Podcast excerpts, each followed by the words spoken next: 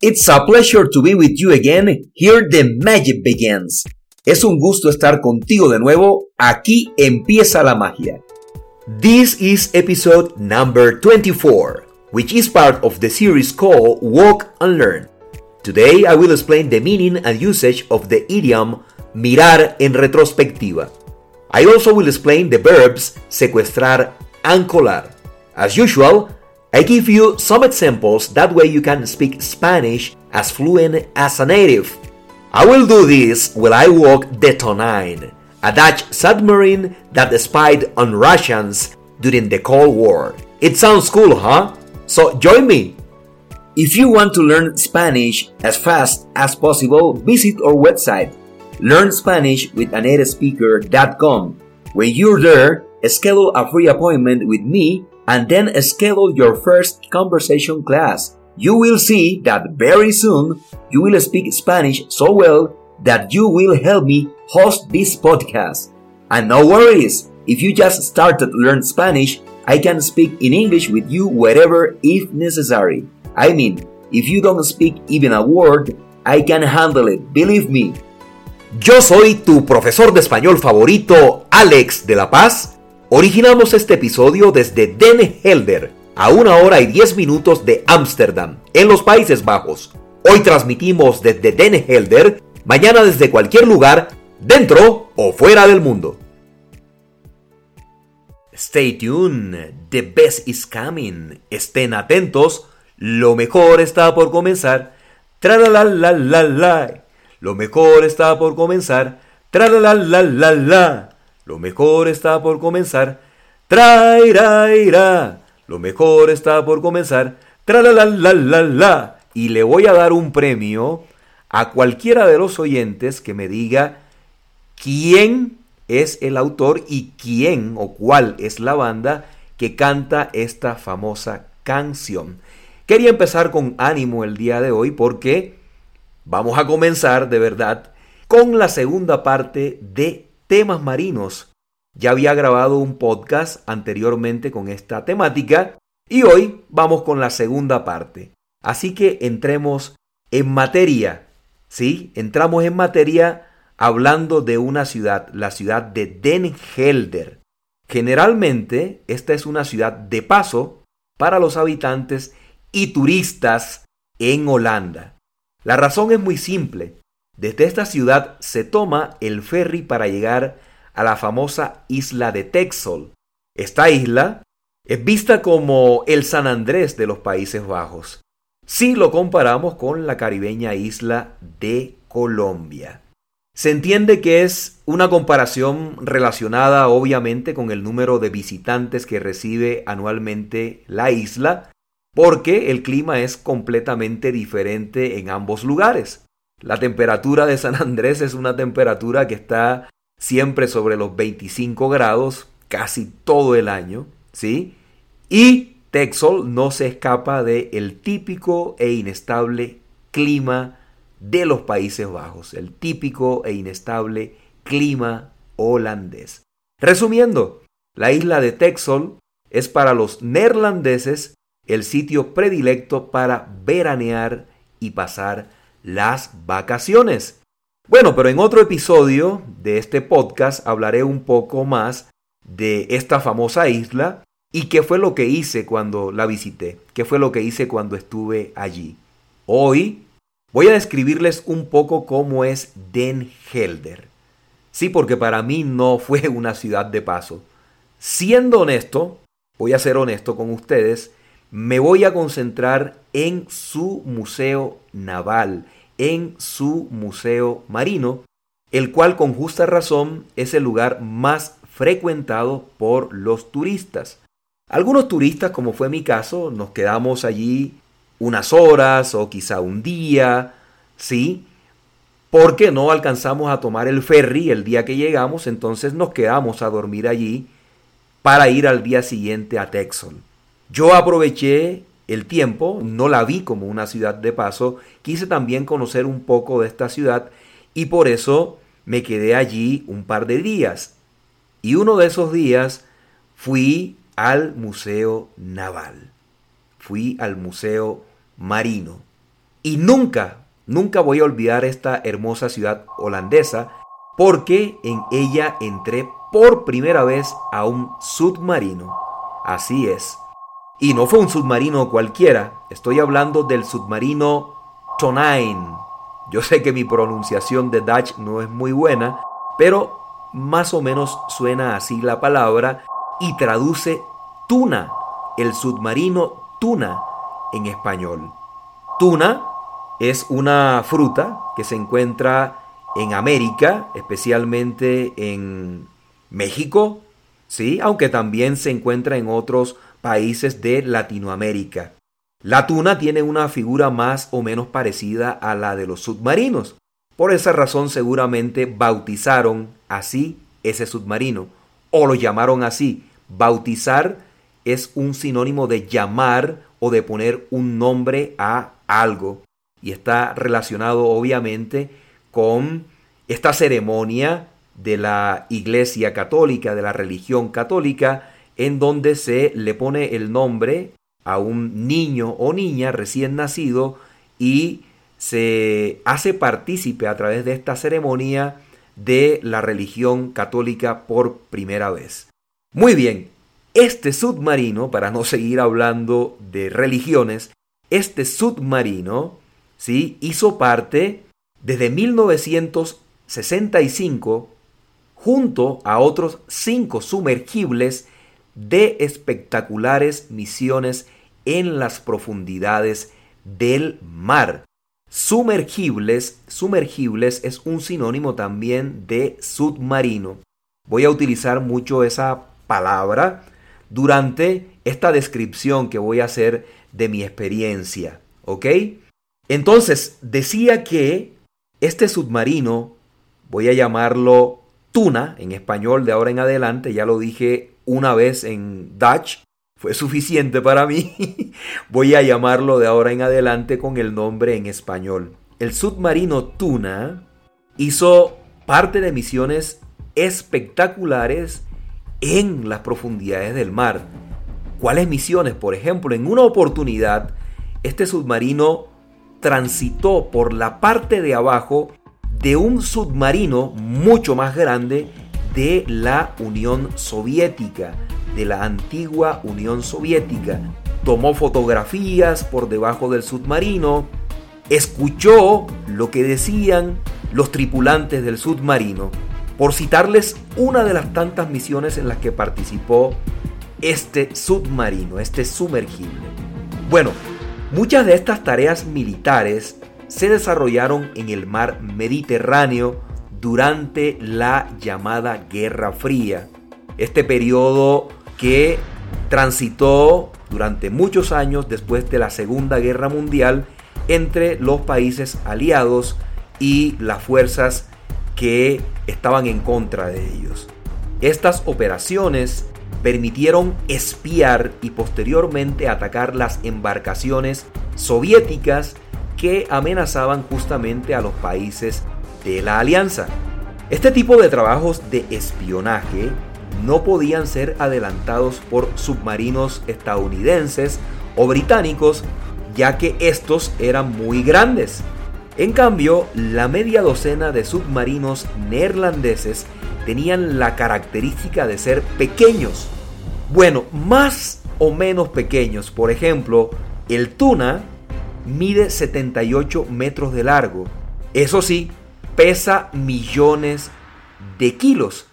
Y yo que lo vi cuando entré a la ciudad, me llamó muchísimo la atención porque está exhibido muy cerca de una de las avenidas principales y ubicado de alguna manera muy estratégica porque está próximo al lugar donde se toman los ferries para ir a la isla de Texel. Así que definitivamente esa estructura de un submarino a la vista de todos todos los que van en su auto, de todos los que van en bicicletas o de todos los que van caminando, es definitivamente impresionante.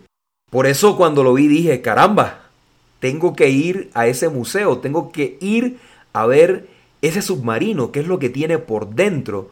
Y cuando iba caminando por allí vi a las personas que estaban entrando al submarino y dije, caramba, tiene que ser una experiencia fabulosa, debo hacerlo, ¿sí? Y bueno, hablando un poco de cómo luce el submarino por dentro, ahora que ya tuve la experiencia de ir, porque cumplí mi sueño de entrar a este museo naval, déjenme decirles que realmente me sorprendió lo pequeños que pueden ser los submarinos. Ahora tengo la sensación de que estuve dentro de una casita de juguete. Sí, si lo veo en retrospectiva, pienso que estuve en una casita de juguete, de esas casitas con las que juegan los niños cuando son muy pequeños. Cuando digo, cuando digo si lo veo en retrospectiva, es una manera coloquial que nosotros utilizamos en el idioma español para referirnos a cosas que experimentamos en el pasado. Por ejemplo, yo podría decir, si veo en retrospectiva cómo fue mi tiempo en el colegio, podría decir que me divertí y aprendí mucho. Y así, podríamos decir miles de ejemplos. Otro más.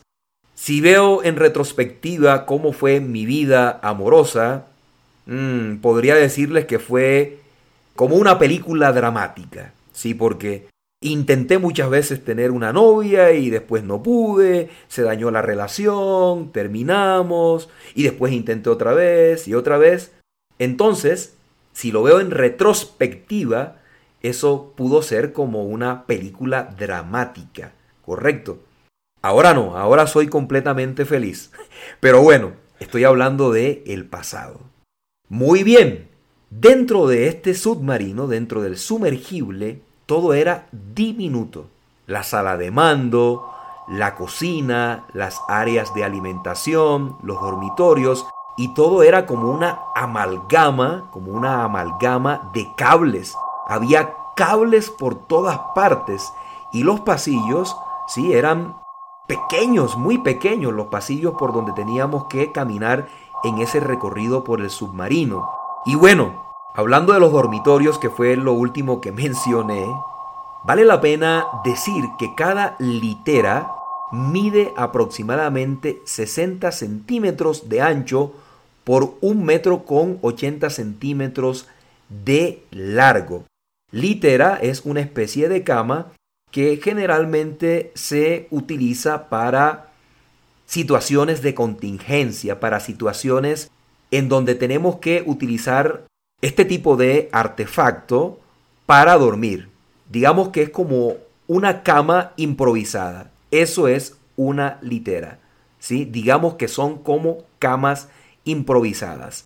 Bueno, es un espacio reducido el de estas literas en los submarinos si se tiene en cuenta que para la mayoría de quienes no vivimos en las profundidades del mar, una cama sencilla mide 90 centímetros de ancho por un metro con 90 centímetros de largo.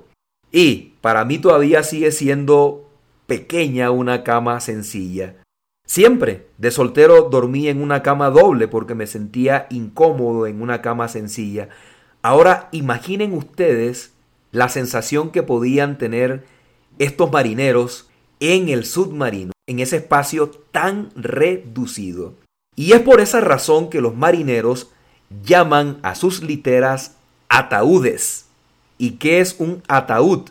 Un ataúd es ese artefacto que utilizamos nosotros los seres humanos para poner a las personas que ya no nos acompañan, para poner a las personas que han muerto. Eso es un ataúd, un espacio muy reducido donde no puedes hacer absolutamente nada, solo estar quieto como están las personas que murieron. ¿Correcto? Muy bien, a esta situación, a esta situación de este espacio tan diminuto de las literas, se suma que no hay intimidad dentro de un submarino. Una delgada cortina separa los dormitorios del estrecho pasillo por donde transitan los marineros que están en turno. Así que no hay intimidad no se puede dormir de una manera tranquila, es mi punto de vista. Creo que Yo nunca podría embarcarme en una misión en un submarino precisamente porque creo que no podría dormir nunca en medio de todas estas condiciones. Pero bueno, eh, en el mundo hay de todo y hay personas que disfrutan vivir este tipo de experiencias. Yo disfruté entrar al submarino en tierra, pero no sé si podría disfrutar estar uno, dos, tres, cuatro meses en una misión en las profundidades del mar o varias horas en las profundidades del mar. Sufriría mucho, ¿sí? Honestamente sufriría mucho. Esa sensación de estar en medio de la inmensidad del mar es algo que a mí me agobia mucho, ¿sí? Yo le tengo mucho, pero mucho respeto al mar. Muy bien, en un submarino, para seguir hablando de las características de un submarino, se utiliza el manejo del tiempo de una forma optimizada. Por eso habitualmente los turnos de trabajo son de 6 horas. Eso quiere decir que tan pronto un marinero sale de su litera, otro entra enseguida. Debido a esto, se describe a las literas también como ataúdes calientes. Es decir, el calor que deja la persona que acaba de retirarse de la litera para hacer su turno, inmediatamente lo recibe la otra persona que entra a dormir allí en la litera. Bueno, esa es otra sensación que a mí tampoco me agrada mucho, pero es lo que sucede dentro de un submarino cuando está en actividad en el mar. Cuando hacía el recorrido dentro de este submarino, uno de los guías, quien me dijo pues muchas cosas acerca del submarino y quien además fue integrante de la tripulación de algunos sumergibles, me contó que para vivir en un submarino los marineros deben tener una característica especial, además de no sufrir, obviamente, de claustrofobia. Y esa característica es ser ordenado, ser organizado. Si no saben lo que significa la palabra claustrofobia, bueno, voy a explicarlo rápidamente. Es la fobia, ¿sí? O el miedo que le tenemos a los espacios reducidos. Eso es claustrofobia. Déjenme decirles que sentí un poco de claustrofobia cuando estuve en este submarino, que por fuera se ve muy grande, pero por dentro es pequeño. Y la verdad, creo que sería otro factor que también me preocuparía mucho si estoy en una misión en un submarino. ¿sí? Yo creo que sufriría un poco de claustrofobia por estar en un espacio tan pequeño. Bueno, de acuerdo con este guía, de acuerdo con este ex marinero, cada espacio de la nave debe tener un uso dual. Cada espacio de la nave, cada espacio del sumergible debe tener un uso dual. Por ejemplo, los tubos de misiles cumplen también la función de refrigerador. ¿Por qué? Porque mantienen las latas de cerveza frías. ¿Sí? Igualmente los baños pueden utilizarse para almacenar equipos de limpieza. Es decir, cuando algo cumple una función dual es porque cumple con dos propósitos. Eso es cumplir una función dual. En este caso, el baño sirve para almacenar los productos de limpieza y el sitio donde se ponen los misiles, el sitio donde van los tubos de misiles, es como un refrigerador. Eso es un espacio dual o darle una función dual a algo. También se dice en español que algo tiene un doble propósito. Entonces, en el submarino o en un submarino, todos los espacios tienen un doble propósito, un uso dual. Bueno, sin embargo, este ex marinero también me dijo que algunas veces se cuelan desordenados a los tripulantes de los submarinos, pero cuando esto sucede rápidamente le hacen entender que el orden es fundamental para vivir en un espacio reducido. Cuando utilizamos el verbo colar, cuando digo que algunas veces se cuelan desordenados, Lo que estamos diciendo es que algunas veces ingresan personas desordenadas a las misiones que deben realizar los submarinos cuando todos los que deberían estar allí en las misiones tendrían que ser personas muy organizadas. También existe un artefacto que nosotros llamamos colador, ¿sí? Y voy a explicarles un poquito cómo funciona un colador antes de continuar con mi historia. Un colador es un artefacto, ¿sí? En donde, por ejemplo, se puede colar la harina. Algunas veces la harina, o por ejemplo el arroz también, viene con algunos fragmentos o sucios. Estos sucios cuando pasan por el colador se separan de la harina o del arroz y el arroz queda por un lado y la harina queda por otro lado. Eso es colar.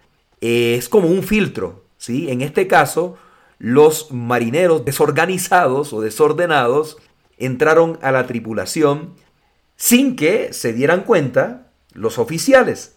Pero, pero, pero, una de las estrategias que utilizan, me contó este ex marinero, una de las estrategias que utilizan los tripulantes de un submarino para organizar a los desordenados es esconder los objetos que dejan fuera de los sitios indicados.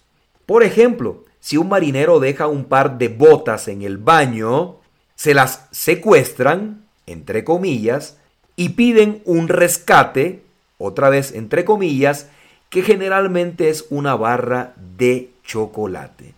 Como nadie quiere perder sus provisiones, especialmente los dulces, tarde o temprano los desordenados aprenden.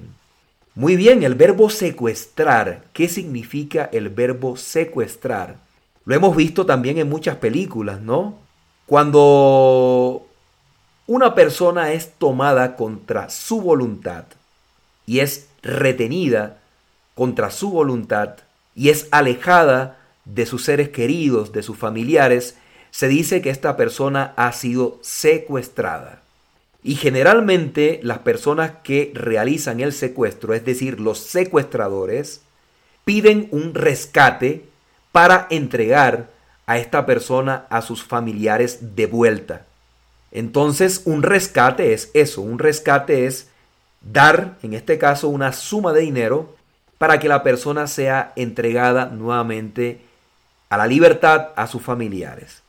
En el caso de eh, los marineros, de los tripulantes, cuando secuestran las botas y piden un rescate, eh, se supone que el rescate es en dinero, es algo valioso, y en este caso una barra de chocolate es muy, pero muy valiosa dentro de un submarino porque, como ya lo dije, si nadie quiere perder sus provisiones, especialmente los dulces, ¿correcto? En el Museo Naval de Den Helder también visité dos barcos que hacen parte de esta exhibición. Son las naves tipo monitor, es Harpoon, esa pronunciación siempre es difícil para mí, pero traduce escorpión en español. Mucho más fácil, ¿cierto? Y el cazaminas, el cazaminas Abraham Kreisen. Bueno, parece que lo dijo un poquito mejor este segundo.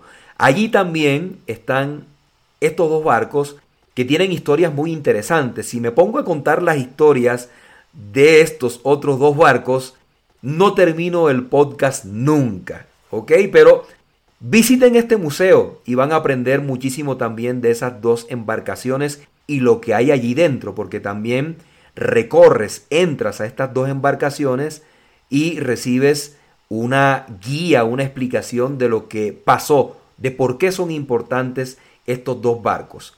Bueno, todas estas embarcaciones se encuentran dispuestas por el área del museo y esto hace que el recorrido sea muy, pero muy dinámico y divertido. Hay mucho que ver en este museo marino. Por ejemplo, un 15% de la colección del Museo Naval está formada por más de 20.000 piezas en exposición, como modelos de barco, armas, uniformes y obras de arte. Tiene muchas cosas este museo. Si quieres disfrutar verdaderamente de este lugar, yo te recomiendo que apartes al menos medio día en tu agenda, porque ese va a ser el tiempo que te va a tomar hacer el recorrido de una manera, digamos, adecuada, lenta, para que puedas apreciar todo lo que hay allí. Muy bien, un dato final y dos frases famosas relacionadas con el mundo marino para terminar este podcast. Y aquí va mi dato. ¿Sabes dónde y quién inventó el submarino? Respuesta. El primer submarino fue inventado por Cornelius Drebbel y tenía que ser en los Países Bajos en el año de 1620. En el año de 1620, este señor, Cornelius Drebbel, inventó el submarino.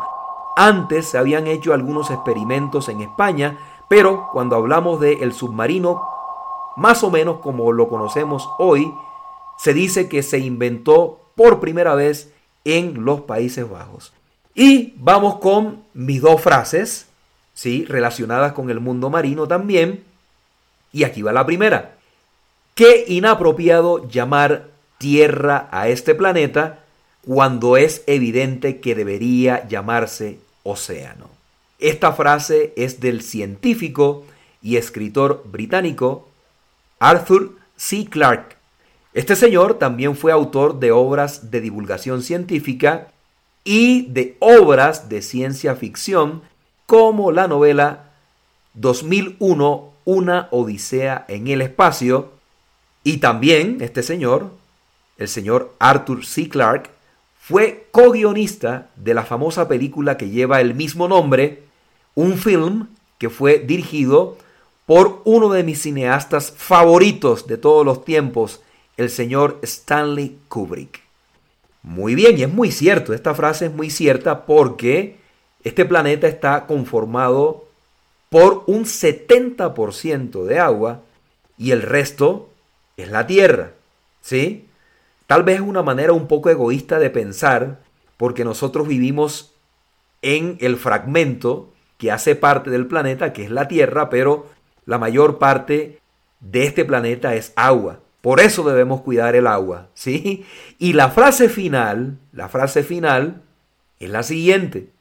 Lo que sabemos es una gota de agua y lo que ignoramos es el océano. Esta frase es del físico londinense Isaac Newton, quien además es el autor de la ley de gravitación universal también conocida como ley de gravedad o ley de la gravedad. Muy bien, dos frases de británicos al final de este podcast porque quiero enviar un saludo especial a todos mis oyentes, a todas las personas que siguen este podcast en Inglaterra, uno de los países que más escucha mi podcast en todo el mundo. Así que hoy quiero enviarles un saludo caluroso a todos ustedes Muchísimas, pero muchísimas gracias por estarme escuchando en Inglaterra, un país que quiero mucho. Viví un año en Londres. Algún día voy a contar historias de lo que viví en Londres. Pero definitivamente estoy muy agradecido con todos ustedes. Igualmente quiero invitarlos a que por favor, por favor, vean el blog que voy a publicar en la página de Learn Spanish with a Native Speaker con esta historia. Voy a publicar un blog y van a poder ver las fotografías, van a poder verme a mí también allí en acción entrando a este espectacular submarino. Y además de eso también les pido por favor, por favor, que nos sigamos en Instagram. ¿Sí? Sigámonos en Instagram. Mi Instagram es Turn the Magic On.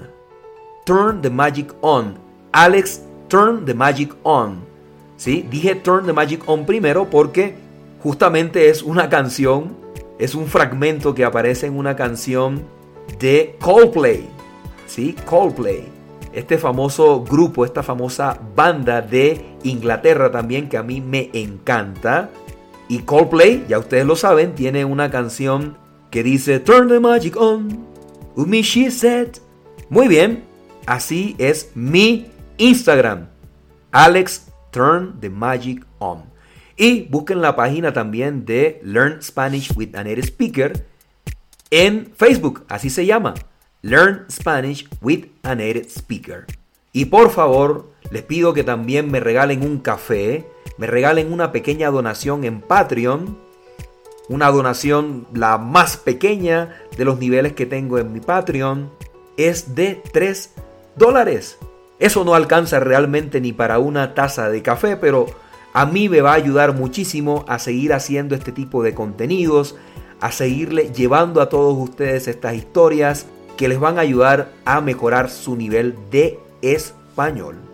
Entonces yo, hablando de café, me voy a tomar un café, pero nos encontramos en un próximo episodio.